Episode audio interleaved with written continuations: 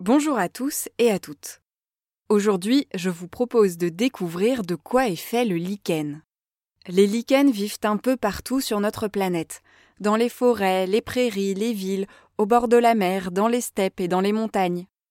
On estime qu'ils recouvrent ainsi environ 6% des terres émergées. Ils ont beau être très répandus, ils ne suscitent pas beaucoup d'intérêt auprès des êtres humains. Peu de personnes connaissent d'ailleurs la vraie nature du lichen car un lichen n'est pas un végétal, ni vraiment un champignon. Ça n'est pas une mousse et encore moins un animal. Ce que l'on désigne sous le nom de lichen est en fait l'association entre un champignon et une algue. L'algue fournit une partie des sucres qu'elle produit au champignon.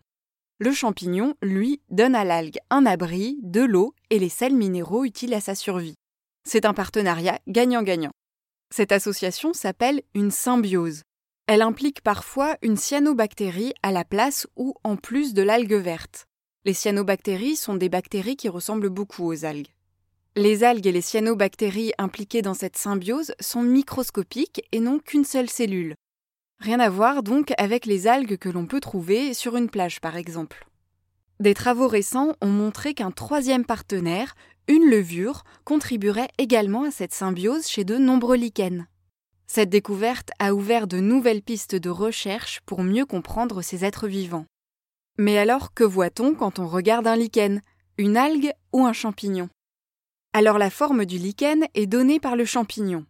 L'algue, ou plutôt les algues, puisqu'il y en a des dizaines et des dizaines, eh bien ces algues vivent à l'intérieur de l'ensemble, dans ce qu'on appelle l'appareil végétatif du champignon, elles sont protégées ainsi par sa couche superficielle. Il existe plus de 20 000 espèces de lichens. Chacune représente une symbiose unique entre un champignon et des colonies d'algues.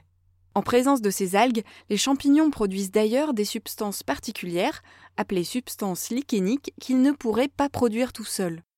Ce caractère unique confère aux lichens des propriétés très intéressantes pour les êtres humains. Certaines espèces sont des indicateurs de la pollution atmosphérique. D'autres sont utilisées en teinturerie et même dans la parfumerie.